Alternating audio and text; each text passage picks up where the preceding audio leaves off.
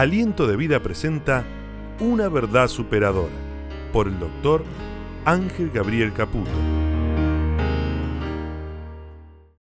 Esta es una fracción del mensaje del doctor Ángel Gabriel Caputo dirigido a los presentes en el auditorio Aliento de Vida y a toda América Latina a través de las diferentes plataformas asociadas.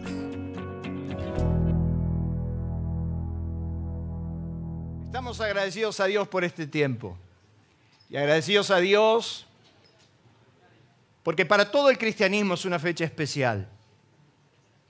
Todo hijo de Dios celebra en este momento un gran acontecimiento. Si bien no nos podemos poner de acuerdo con las fechas, y seguramente, y estoy en condiciones de asegurar que Jesús no nació precisamente un 25 de diciembre, pero sí sabemos que hoy el mundo celebra ese acontecimiento. Y la razón por la que nosotros hoy, que creemos en Él, lo celebramos, es porque Él ha venido a transformar nuestras vidas. Es usted testimonio de eso, ¿verdad? Y en este momento donde todo parecería que el mundo se pierde, se, paraliza, perdón, se, se centraliza en este momento, muchas veces, inclusive sin creer en lo que estamos celebrando, la pregunta que en esta noche yo quisiera que nos hagamos todos juntos es, ¿por qué creemos en Jesús? Diga conmigo, ¿por qué? ¿Por qué creemos en Él? Este acontecimiento que el mundo hoy celebra de alguna manera, marcando un hito en la historia, muy pocas personas saben por qué. Y de hecho que seguramente usted debe tener alguna que otra pregunta y mucha gente nos pregunta, ¿y por qué? Es curioso que a las personas muchas veces usted le dice, ¿y, vos tenés alguna religión? Y me dice, yo soy cristiano. Bueno, perfecto. ¿Y en qué crees? Ni lo sabe. El apóstol, eh, en una de sus cartas, el apóstol Pedro, dice en el capítulo 1, en 1 de Pedro 3.15, que estemos siempre preparados para presentar defensa con mansedumbre y reverencia ante todo el que os demande razón. Diga conmigo razón. Razón de la esperanza que hay en nosotros. Otra traducción cuando lee este versículo dice, si alguno les pregunta acerca de la esperanza que tienen como creyente, estén siempre preparados para dar una explicación. ¿Cuál es la razón de tu esperanza? Mucha gente te puede preguntar eso. ¿Cuál es tu razón? ¿Cuál es la razón por la cual nosotros hoy venimos a la iglesia? ¿Cuál es la razón por la cual haces lo que haces? ¿Cuál es la razón por la cual te moves? Porque podríamos ser presos tranquilamente de una locura. Y de hecho, que particularmente en la época donde yo nací, eh, no nos daban tantas explicaciones. Y entonces cuando en la escuela nos hacían alguna pregunta no sabíamos qué hacer ni qué decir. Y seguramente que en más de una oportunidad nos dijeron que estábamos re locos. ¿Cuál es la razón de tu esperanza? Alguien dijo en una oportunidad que ningún estado de locura prevalece en el tiempo, sino que es la razón la que tiene continuidad, ¿qué cosa? Existencial. Una locura puede demorar un tiempo. Una locura puede ser pasajera. Un estado de locura puede ser un lapso, pero nunca una locura permanece en el tiempo. Y por más que a ustedes le pregunten y cuál es la razón, es porque parecería que estamos en esa ambigüedad entre que estamos locos o que estamos más cuerdos que los otros. Decirle al que tenía al lado, no estamos locos. La gente cuando viene a una iglesia viene con un montón de preconceptos. Me encanta cuando la gente viene a consagrar a los niños y vienen muchas familias que muchas veces nunca estuvieron en una iglesia. Y entonces me acerco para darle la bienvenida y les digo, dicen que soy el pastor, pero no crea todo lo que se dice acá adentro. Y ya me miran. Y digo, pero quédate tranquilo, que esto se pone muy lindo, especialmente cuando le corto el cuello a la gallina. Y hacen así, ¿verdad? Una locura no, no dura mucho tiempo. Una locura puede ser transitoria. Y hubieron muchos locos en el mundo que anduvieron pegando vuelta diciendo razones. Diciendo por qué, cómo. O pensando que habían recibido una iluminación especial o que se sintieron importantes y trascendentales, pero duraron muy poco. Hubieron locos que gobernaron el mundo. Pero tarde o temprano se cayeron. Hay locos viejos y hay locos nuevos. Y nosotros me parece que estamos frente a un loco nuevo. Yo no sé si me da más, miedo el loco viejo que el loco nuevo. Dígame la verdad. ¿Usted no se sintió un poco crazy? ¿No estuvo un poco loco? Hay conceptos que nosotros manejamos de manera equivocada. Ay, porque yo estoy loco de amor. Mirá, la locura dura poco. Pero hay que estar 32 años al lado de una sola mujer. Eso no es una locura, eso es amor. Ningún estado de locura prevalece en el tiempo. La razón la que tiene continuidad existencial. Es el fanatismo, es lo que anula la razón. Y quédate tranquilo que no estás acá en una congregación de locos, aunque hay, hay muchos que parecen estar muy locos. Y en las iglesias donde nosotros nacimos, de repente escudábamos todos nuestros berrinches y mamarrachos en que el mundo nos trata de locos, pero si tenían razón, estábamos locos. Por la forma de hablar, por la forma de predicar, por la forma de decir las cosas. En más de una oportunidad me he encontrado en medio de un montón de gente que dije, esto es tan loco, en serio, ¿verdad? Y aunque el apóstol San Pablo dice que para los que se pierden la cruz es locura, para nosotros es poder de Dios, pero yo quiero decirte que es el fanatismo lo que anula la razón. Entonces cuando no tenés una razón sustentable para decir en lo que crees, en lo que sostenés, cuando no tenés una razón lógica de por qué estás donde estás, entonces lo tuyo es un fanatismo. Y el mundo está lleno de fanáticos locos. Escúcheme bien. Si hay gente que asesina en nombre de Dios. Es el fanatismo lo que anula la razón. Si usted llega a buscar en los diccionarios qué es el fanatismo, el fanatismo es aquel que defiende con tenacidad, desmedida y apasionamiento creencias y opiniones, sobre todo religiosas o políticas. Si hay algo que a nuestro país le ha hecho mucho daño, es el fanatismo. Si hay alguien en nuestra sociedad está enferma, es por el fanatismo. Pero cuando hablamos de la razón, usted dice, ¿a dónde quiere ir este muchacho hoy, verdad? ¿Qué tiene que ver la Navidad con esto? Bueno, para mí hubiera sido, mire, hubiera sido más cómodo disfrazar a, a, Gustavo de pastorcito, buscar un niño con un pesebre, lo traemos acá y hacemos el, el nacimiento de Jesús. No, pero yo quiero que te lleves una palabra. Diga conmigo la razón. Mire que cuando usted vino a Cristo no le alunaron la razón. Porque hay muchos que cuando vienen a Cristo, cuando se acercan a una religión, le anulan la razón. Le privan de la capacidad de pensar. Y yo a vos te hago pensar. Dicen los que saben que razón es la facultad de discurrir, reflexionar, pensar, hablar acerca de algo aplicando la inteligencia, argumento, demostración que se aduce en apoyo a algo. Es la capacidad de aplicar la inteligencia. Es la capacidad de discurrir, de pensar, de analizar. Jesús no le vino a plantear al hombre una locura. Jesús no le vino a plantear a la humanidad un estado de locura. Le vino a plantear a la humanidad la capacidad de ser una nueva creación. Denle un fuerte aplauso a Dios por eso. El Evangelio es eso. Estén preparados para reaccionar. ¿Cuál es la razón? ¿Cuál es la razón de la Navidad? ¿Cuál es la razón de que sos cristiano? ¿Cuál es la razón por la que venís a una iglesia? ¿Cuál es la razón por la que te acercás a Dios? Tiene que haber una razón. Dios no me anuló la capacidad de pensar, Dios me hizo pensar.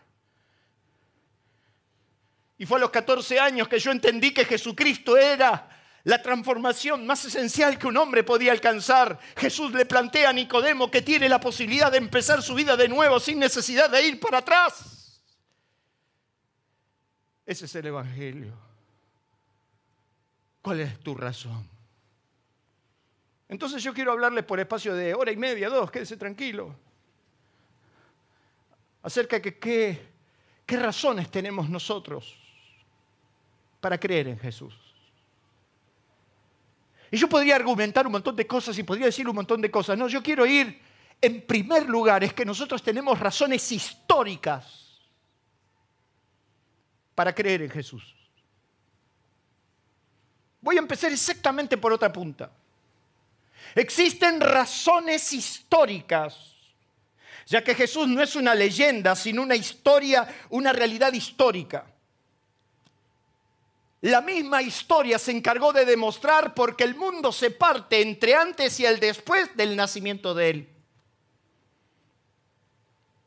Los cambios existenciales que la historia de la humanidad ha sufrido datan, se establecen, se registran en el tiempo del antes o el después de este muchacho. Indiscutiblemente el cristianismo Nada más pudo superar los cambios culturales, geográficos, científicos, permaneciendo en las variables inmutables a través del tiempo. En el 2020, en el 2020 el Centro de Investigación PEU hizo un trabajo de investigación donde se determinó que el 84% de la masa humana dice creer en algo. O sea, el 84% de la población humana dice creer en algo, necesita creer en algo, la razón por la cual cree en algo. Alguien cree en Buda, el otro cree en el otro, el otro cree en el otro, alguien cree en el Pai Caputo. Pero el 84% dice que cree en algo. Solo el 16% suele sostener que no cree en nada. Hay algunos que creen en un ser querido, otros creen. El otro día alguien me contaba de que había un chico que no le ora al abuelo. Bueno, él cree en el abuelo. El otro cree. Y hay gente, y hay que tener mucha fe, hermano. Hay que yo digo, ¿cómo la gente pierde la razón? Hay gente que de repente para en la ruta y, y para a rendirle tributo a un ser vestido de colorado. Usted ya sabe de qué se trata. Y si yo me acerco y le pregunto, ¿por qué estás haciendo lo que estás haciendo? No sé, pero por ahí trae suerte. No tienen ni idea. Dice este centro de investigación que el 84% de los seres humanos han dicho creer en algo. De ese 84%, más del 90% está centralizada en cinco religiones. Cinco. Quiere decir que el 90% del 84% están centralizadas en cinco expresiones religiosas de alto contenido. No me voy a poner a discutir eso, pero para que vea que nosotros no solo manejamos Biblia, vamos a la historia. ¿A cuánto le gusta la historia? Yes. ¿Puedo seguir o me quedo acá?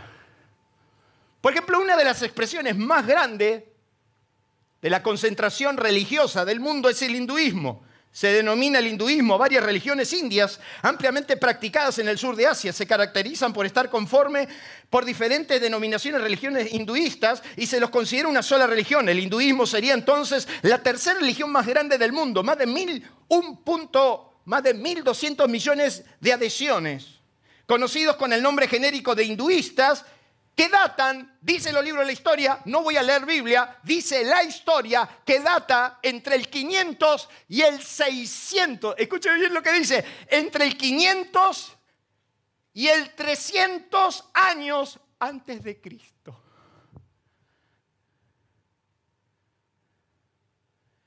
Para explicarme el hinduismo, la historia lo centraliza en el tiempo del nacimiento de Jesús. ¡Wow!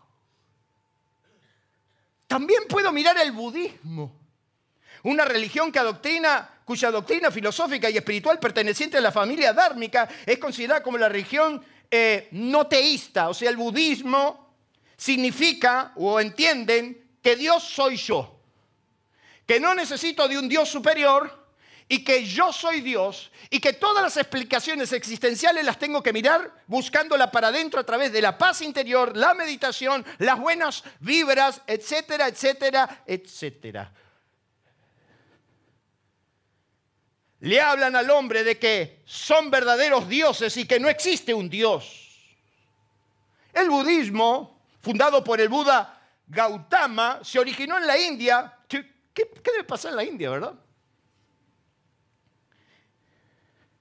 Y dicen los libros de historia que surgió en el sur de Nepal entre los siglos VI y IV antes de Cristo. Así que hasta para hablarme de Mahoma, hablarme del Buda, me vas a tener que ir a la historia que solamente la partió en 2.1 que se llamó Jesús de Nazaret. Denle un fuerte aplauso a Dios por eso. Y creen en el karma y creen en que la vida se va reciclando a través del tiempo, que tu alma se va elevando a través de diferentes experiencias, que se va purificando y alcanzando la perfección. Bendito sea el Jesús que a mí me planteó que puedo ser libre, puedo ser próspero, puedo ser grande con la mano de Dios. Denle un fuerte aplauso a Dios por eso. Ahora escúcheme bien. Te voy a explicar la tercera, el Islam. Es una religión abrámica monoteísta que establece como premisa fundamental para sus creyentes que no hay más Dios que Alá. Mahoma es su profeta quien lo originó en el siglo VI al séptimo después de Cristo. Si yo tuviera que agarrar la cuarta religión más atomizada del mundo, agarraría el judaísmo. De algo conocemos, pero estoy en los libros de historia, no estoy en la Biblia. Y los libros de historia dicen que el judaísmo es la primera religión de la humanidad que afirmó la existencia de un solo Dios. Es la primera religión monoteísta que antecede a las otras dos que también descienden del linaje de Abraham, el cristianismo y el islamismo, fundada en Abraham entre el 1800 y el 2000 antes de Cristo. Pero escuche, escuche, esto está bueno. Me voy a sentar. Porque cuando pongo la inteligencia artificial y le pregunto por el cristianismo, dice que el cristianismo es la religión que está basada en la vida y en la enseñanza de un tal Jesús de Nazaret, siendo la religión más extensa del mundo con más de 2.4 millones de adherentes y de seguidores, fundada por su mentor entre los años 3 y siete de su era.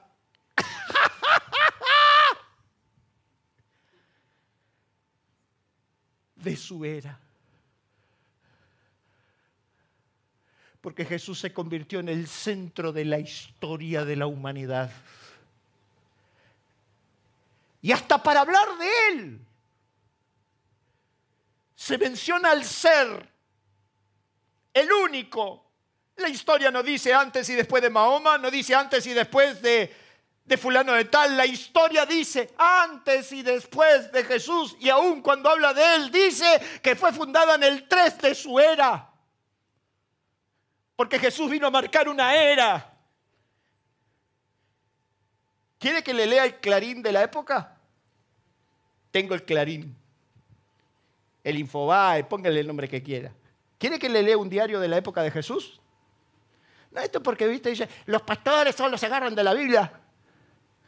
No voy a utilizar una expresión burda, pero te estoy hablando de la historia. Josefo fue el historiador judío romano que escribió la historia desde el imperio romano. Josefo fue el historiador, el que escribía los diarios. Josefo era el que investigaba los acontecimientos presentes y futuros del imperio romano. Y Josefo escribió en los días de Jesús esto, se lo quiero leer literal. Por este tiempo vivió un hombre llamado Jesús, si es que se lo puede llamar hombre, Y su conducta era buena y era sabido virtuoso. Muchos de los judíos y de las otras naciones se hicieron discípulos suyos. Pilato lo condenó a ser crucificado a morir, pero los que habían venido a ser sus discípulos no abandonaron el discipulado y no dejaron de amarlo. Mira lo que dice un historiador en la época de Jesús. A pesar de que Pilato lo crucificó, sus discípulos no dejaron el discipulado y nunca dejaron de amarlo.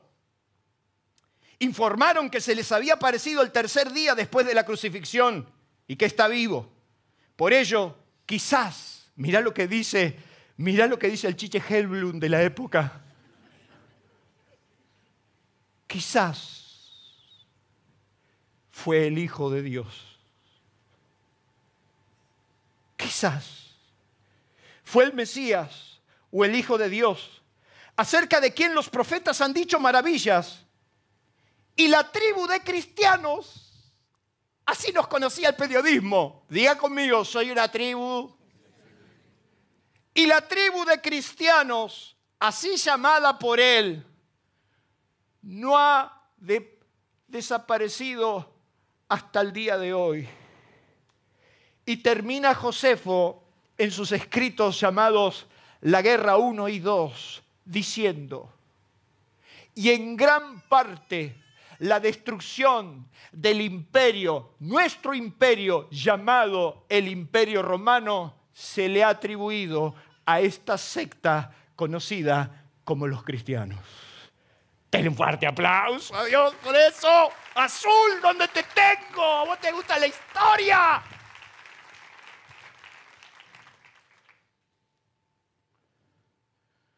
tengo razones históricas para creer en Jesús.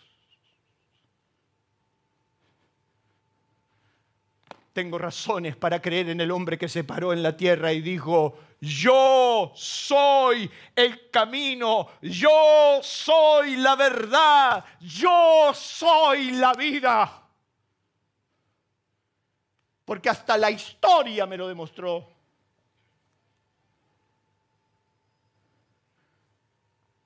tengo razones bíblicas para creer en Jesús. Porque los escritos sagrados, los acontecimientos presentes y pasados que se escribieron en este libro conocido por la Biblia, tuvieron cumplimiento en él. Si hasta desde el Edén, cuando, cuando Eva estaba avergonzada por su pecado, me impacta la vida de Eva porque Eva metió la pata, ¿eh? Miren, chicas, perdónenme. Yo no quiero problemas acá, pero hasta el apóstol también lo certificó después. Indiscutiblemente la que falló fue la mujer. Amén, dijo el otro. Yo no quiero meter la pata acá y no se trata de feminismo, machismo, no, chicas. Fue la mujer. Cuando Dios le dijo al hombre, ¿qué hiciste? Dijo la mujer la mujer que me diste. Y cuando fue la mujer, la mujer dijo, la serpiente.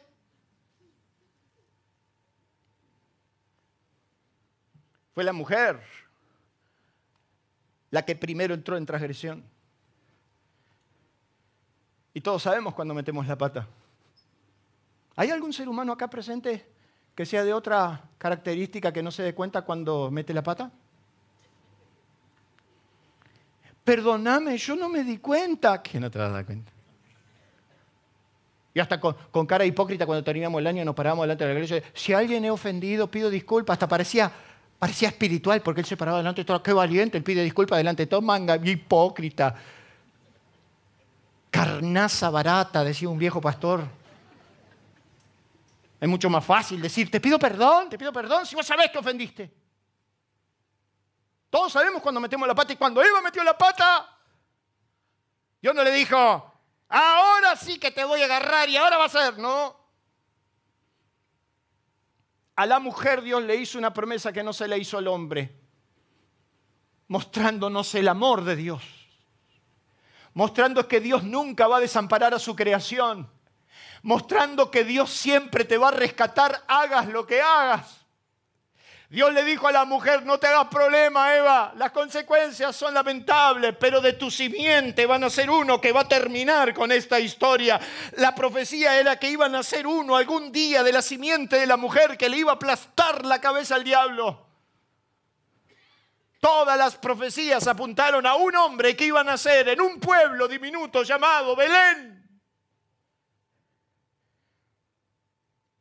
En el pueblo más pequeño Efrata, decía el profeta, pequeño, en la ciudad de Belén, la tierra del rey David, nacería el más amado de todos, nacería del vientre de una mujer, un ser engendrado por el Espíritu Santo para que venga a rescatar a la humanidad y las profecías tuvieron cumplimiento en el Hijo de Dios, en Jesús. Dice Mateo, el nacimiento de Jesucristo fue así, estando desposada María, madre de José, eh, eh, su madre con José, antes que se juntasen, se halló que había sido concebida por el Espíritu Santo. José, marido, como era justo, no quería infamarla, sino que quiso dejarla secretamente. Y pensando en esto, un ángel del Señor se le apareció en sueño y le dijo, José, hijo de David, no temas recibir a María, tu mujer, porque lo que es ella es engendrado del Espíritu Santo es, y él dará, y ella dará a luz un hijo y llamará su nombre Jesús, porque él comenzará a salvar al pueblo de los pecados. Todo esto aconteció para que se cumpliese lo dicho por el profeta Isaías, que nacería de una mujer, el Hijo de Dios. Las profecías se habían cumplido. Tengo razones bíblicas. Pablo le escribe que cuando vino el cumplimiento del tiempo de Dios, Jesús no nació ni un minuto antes ni un minuto después. Jesús nació en el momento exacto se convirtió en el centro de la historia. Y dice la Biblia que los profetas indagaron acerca de los tiempos y las razones por las cuales vendría Jesús y llegaron a la conclusión precisa y exclusiva que nacería en el tiempo determinado y que Jesús vino a cumplir con todas las profecías bíblicas. Dele un fuerte aplauso a Dios.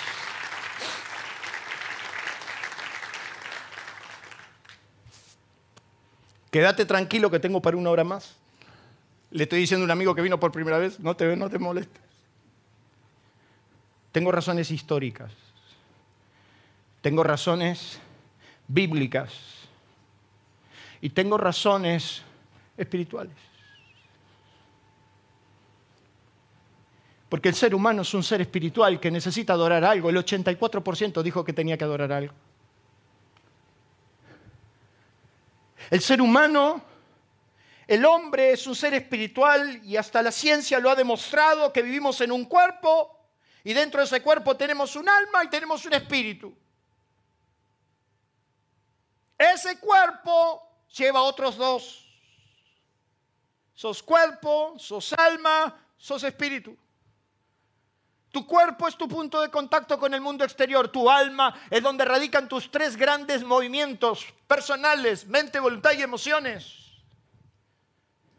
Pero tenés un espíritu, el necro interior.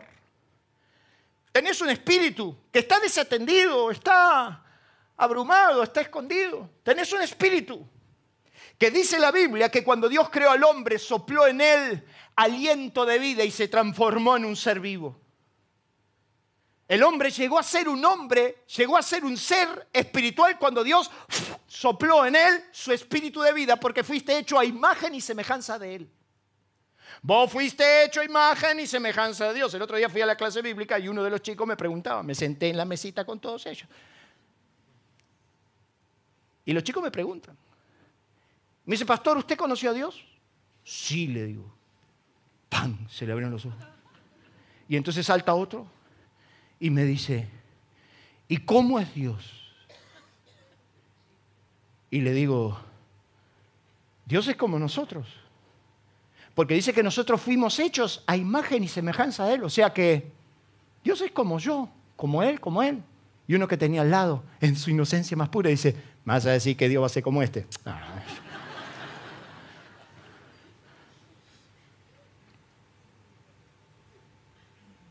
Dios creó al hombre a su imagen y semejanza y le compartió su esencia.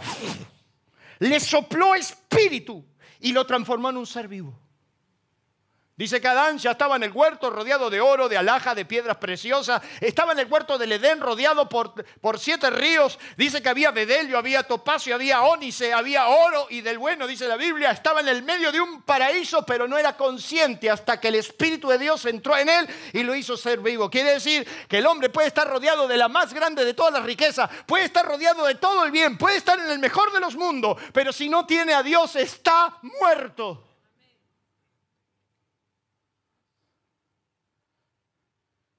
Por eso cuando nos encontramos con Jesús, apartados, errados del camino, Él nos volvió a soplar de su espíritu y nos conectó con Dios. Y a partir de ese momento empezaste a ser un solo ser con Dios y entonces el ser humano empieza a ser feliz.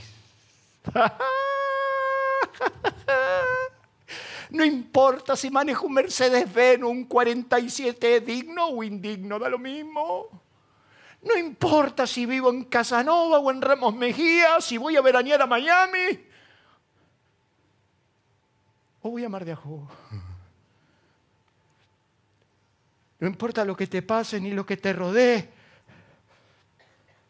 Cuando vos te amarras a Dios, sentís que la esencia de Dios y entonces se responden todas tus preguntas, tu vacío existencial sale ese vacío que no que estás buscando llenar con cualquier cosa, no lo logras llenar porque eso solo se llena con el espíritu de Dios. Entonces yo tengo razones espirituales para creer en el Hijo de Dios. El hombre necesita encontrarse con él y es por eso que Jesús en el último y gran día de la fiesta se paró y dijo, si alguno tiene sed, venga a mí, beba de su interior, correrán ríos de agua viva. Qué feliz me sentí el día que conocí a Jesús. Tenía 14 años. Camino de cintura y Catamarca. A las seis y media de la mañana ahí tomaba el 185 cartel amarillo que me llevaba a Lugano. Antes volvía con un 174 Humboldt que salía de Casanova hasta Camino de Cintura y ahí en camino cintura entre el bien y el mal, a punto de perder la dignidad, en esa parada de colectivo, lo que lloré, lo que reí. Y cantaba los coros que el domingo se habían cantado en la iglesia y no cantábamos los coros que cantan estos o aquellos. Cantaba, el hit del momento era, yo te alabaré, Señor, con todo mi corazón. Yo te alabaré, Señor. Y usted imagíneme a mí en la rotonda, con todo mi corazón. Y, lo peor estaba por venir cuando decía, y en la presencia de los ángeles allí cantaré. Y ahí no yo, nos clavamos en el contralto, ¡Lore! La gente me mira, ¿qué le pasa a este muchacho? Es demasiado joven para estar así. Él llenó mi ser, me hizo nuevo qué pleno me sentí, qué lleno me sentí. No necesitaba nada, no necesitaba más nada, solo necesitaba mi Biblia y mi pañuelo. Y entonces a la noche me arrodillaba antes de dormir y me iba con mi Biblia, porque un viejo pastor me enseñó que la Biblia la tenía que tener en la mesita de luz, y entonces yo ponía en mi mesita de luz la Biblia. Me fascinaba que Él me despierta a las 2, 3 de la mañana para leerla. Yo no necesité más nada. Yo no necesité la droga, yo no necesité el alcohol, yo no necesité la basura del diablo. Yo solo necesitaba al Espíritu Santo y si te encontrás con Él, tu vida estará llena. Denle un fuerte aplauso a Dios por eso.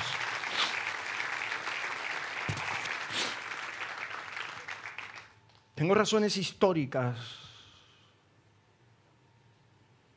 Tengo razones bíblicas.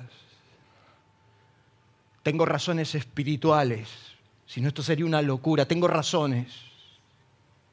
Y por último, tengo razones personales para creer en Jesús. Lo único incuestionable en la vida es tu experiencia personal. Lo único. La gente dudará de lo que pienses, cuestionará lo que digas, pero jamás pondrá en duda lo que hagas y lo que vivas. No podemos pasarnos toda la vida tratando de vivir un estereotipo que nos, impusieron. Esa es la religión. La religión es eso. La religión es un montón de dogmas, reglas que tenés que cumplir. Y si no cumplís, ¡frac! Está Dios con la espada. Y así nos alejaron de Dios. La religión fue la basura que sacó a los hombres de nuestros templos. Porque no encontraron a Dios. Encontraron reglas, normas, preceptos un montón de cosas que había que cumplir y que nunca llegábamos, nunca podíamos. Y entonces el cielo se volvió difícil. Y ni hablar si te equivocaste, entonces estabas catapultado al error. En mi época en las iglesias se sentaban los pecadores en la última banca. Todos ustedes que están en el fondo son todos pecadores. Si éramos tan dañinos. que si te sentaban en el último banco era señal de que habías hecho las cosas mal. Y hasta los hombres se aducían el derecho de absorber o de levantar o de quitar o de subir o de bajar, al mejor estilo César. Subían o bajaban. Esa fue la religión que te llenó de preceptos, de ordenanzas, de cumplimiento. Acá tenés que venir, acá tenés que cumplir. ¿Cuántas almas trajiste? ¿Cuánto diste? ¿Cuánto pusiste? Si hasta en iglesias se ponen en el fondo un, un panel donde se escribía quiénes daban el diezmo y quiénes no. O sea que vos te podías enterar quién estaba al día con la cuota socio. Y entonces viene la gente acá y me dice, ¿Usted, ustedes en esta iglesia no se diezma? Porque encima hasta tienen ese tono. ¿eh? eh, eh te hablan Reina Valera. Porque Dios dice, maldito soy, con maldito. vienen con todo el cuento. A lo que les digo, en esta iglesia no. Yo no sé lo que la gente da y no da. Acá no tenés la obligación de dar. No me interesa tu dinero, a Dios tampoco. Si vos pedís mi dinero, mi, mi dinero. ¿Vos te, pensás, vos te pensás que Dios lo ridiculizamos tanto a Dios que no tenés razón. Lo tuyo es un estado de locura. Dios necesita tu dinero. ¿Qué va a necesitar? Dios no necesita de nadie. Si es dueño de todo. No, en esta iglesia no se diezma. Nadie tiene la obligación. Yo no sé quién da, quién no da. No. Aparte que yo no vivo de nada ni ninguno de los que están conmigo no vivimos de esto. Tengo la libertad de decirlo. Yo vivo de mi trabajo.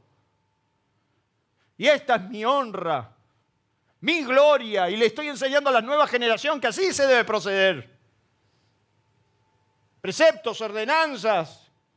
Yo no le enseño a la gente a dar el 10%. Acá hemos aprendido a darle todo a Dios si es necesario, nuestra vida la experiencia personal.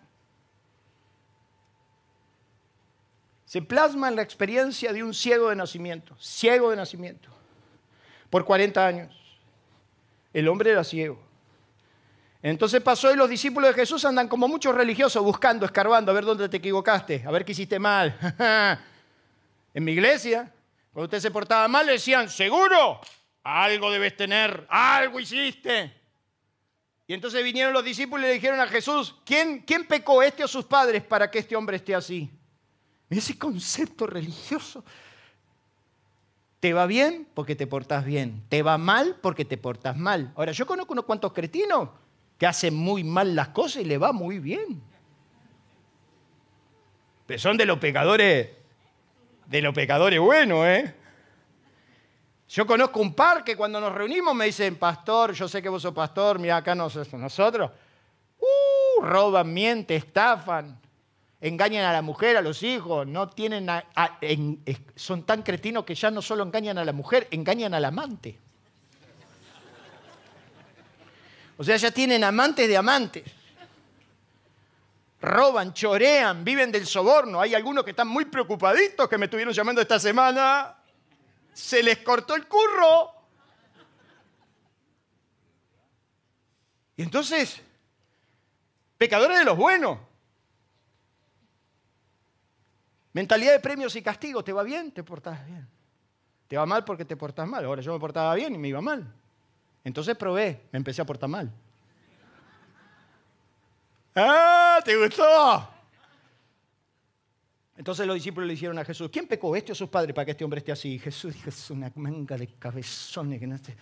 Yo me lo imagino, a mí me encantan esas historias. Yo quiero ver esos videos cuando Jesús meñaba la cabeza diciendo, es una criatura. Entonces dice que Jesús dijo a los discípulos, este no pecó ni este ni sus padres. Este hombre está así para que las obras de Dios se manifiesten en él. Esta es la perfecta oportunidad que yo tengo para mostrar mi gracia y mi poder. O sea que cuando estás embarrado hasta acá, Dios no te ve en ese estado, te ve sencillamente como la perfecta oportunidad que Él tiene de restaurarte, de sanarte, de prosperarte, de levantarte. Y entonces Jesús dijo, los voy a reventar a estos cretinos porque son siempre, andan buscando la pata al gato y andan siempre así. Entonces agarró a Jesús y dijo, para que lo voy a sanar. Y parece que andaba medio resfriadito Jesús y hizo... Ah, usted no se lo imagina a Jesús así. usted se lo imagina a Jesús así o así o, así. Nunca se lo imaginó usted a Jesús escupiendo, ¿no? Dice que Jesús hizo... ¡Pa! Escupió en tierra. Y escupiendo en tierra, agarró lo que le había salido, lo untó en la tierra e hizo un poxipol.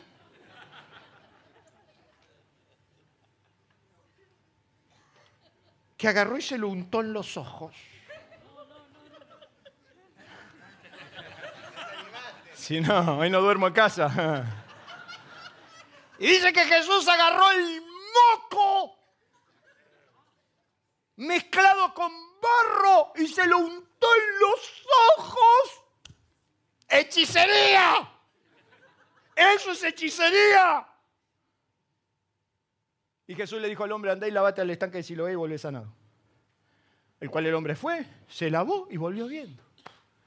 ¿Para qué? ¿Para qué? ¿Para qué le abrió los ojos? Porque cuando volvió viendo diciendo, estoy sano, estoy sano, estoy sano, dice que los vecinos dijeron, ¿es este o se parece? Y dice que él decía, yo soy, yo, yo, yo, Ángel Gabriel Caputo de Ley 22, 381, 361. Soy yo. Soy yo. Me sanaron, me sanaron. ¿Quién te sanó? Ahí viene todo. ¿Quién te sanó? Ese hombre, ni sabía. Ese hombre que le llaman Jesús, ni lo conocía, ni conocía la Biblia, ni conocía nada. Ese me sanó. Yo he visto la inocencia de los que vienen por primera vez la inocencia de aquel que le cree a Dios con una fe sencilla que viene y el pastor dice, Dios te va a levantar, amén, lo cree, pum, y lo recibe. Y están esos suroños de hace 40 años investigando de qué color, todo el tiempo, rumiando, se mueren, no reciben nada.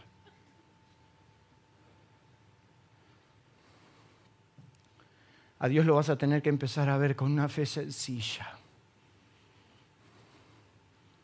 Lo vas a tener que empezar a abrazar como a un padre. Y darte cuenta que Él está con los brazos abiertos, siempre dispuesto a abrazarte. Y entonces, ¿quién te sanó? Ese hombre que llaman Jesús me sanó. Vamos a llevarlo a los religiosos. Y lo llevaron a los religiosos. Y estaban frente todos los religiosos. Y estaban todos los religiosos allá. ¿Cómo fue eso que te sanaron? No sé, ese hombre que se llama Jesús escupió en tierra. ¿Para qué dijo eso? ¿Cómo? ¿Cómo que untó en tierra? Sí, untó en tierra, hizo lodo, me lo puso y ahora veo. Ah, no. Este hombre no es de Dios. Este hombre no es de Dios porque para arrancar el día de reposo no tendría que haber hecho barro con el moco que le salió de adentro. Para arrancar.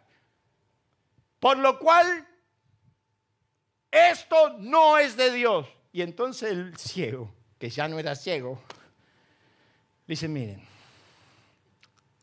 yo no sé si es de Dios o no es de Dios. Lo único que sé que yo antes no veía y ahora veo. No, no, no, no, le dice el religioso. Nosotros sabemos quién era Moisés, pero este hombre no sabemos de quién es. Y eso es lo maravilloso, le dice el tipo. Eso es lo maravilloso. Que ustedes no sepan de dónde viene este hombre, que ustedes no sepan quién es. Y a mí me abrió los ojos. Así que, ¿sabes una cosa? Yo no sé lo que dicen ni dejan de decir. Mi experiencia personal es que cuando estaba ciego nadie me atendía, pero ahora veo, ahora veo.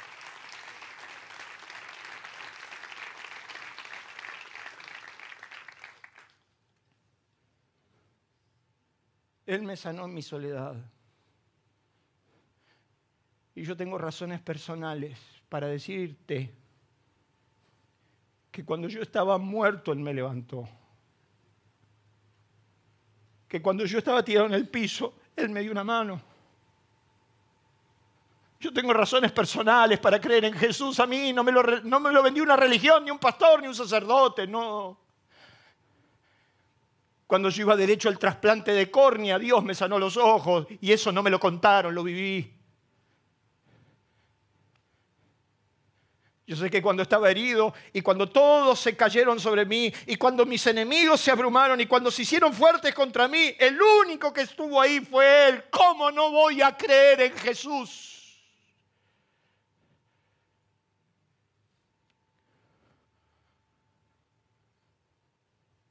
Yo tengo razones personales. Pedro y Juan habían sanado al cojo, era el primer milagro que ellos hicieron. Encontraron un cojo de nacimiento y le dijeron, no tengo plata ni oro, pero lo que tengo te doy y lo levantaron. Y entonces los mismos que sentenciaron a Jesús, los mismos gobernadores, sacerdotes, la misma calaña, los mismos religiosos se juntaron contra Juan y contra Pedro para decirles, cuéntenos cómo hicieron esto. Y, y entonces dice que Pedro les habló y ellos reconocieron que eran hombres burdos, pero que habían estado con Jesús y entonces dice que lo escucharon y decían, no podían ver el denuedo de Pedro y de Juan hablando de Jesús. Y entonces dijeron, ¿qué vamos a hacer con este hombre? A estos hay que pararlos ahora. Vamos a amenazarlo. Los mismos que mataron a Jesús, ahora dos muchachos le dicen, en ninguna manera pueden volver a hablar de Jesús. Bajo ningún concepto ustedes pueden volver. Eran los mismos temerarios que mataron a Jesús. Y entonces dice que Pedro se paró de mano y le dijo, mirá, juzgue si es justo obedecer a los hombres antes que a Dios. Porque nosotros no podemos dejar de decir lo que hemos visto y lo que hemos palpado con nuestras manos. Mi experiencia personal ha tocado a Dios, ha palpado a Dios, ha visto a Dios. Vos me podés decir que estoy loco, vos me podés decir que esto es una locura, vos me podés decir lo que se te dé la gana. Lo único que yo te digo, que a mí me dio esperanza cuando estaba muerto.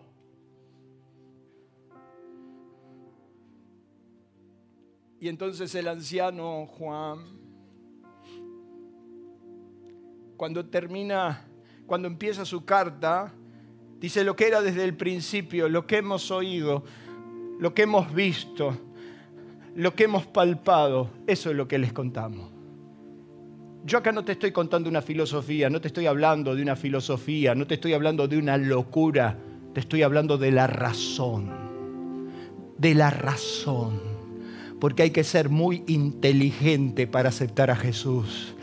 Hay que hacerlo, hay que entenderlo, de que Él vino a este mundo a transformarnos. Quiero que usted vea esto. Había pastores en la misma región que velaban y, guardaban las vigilias de la noche sobre su rebaño. Y aquí se les presentó un ángel del Señor y la gloria del Señor los rodeó de resplandor y tuvieron gran temor.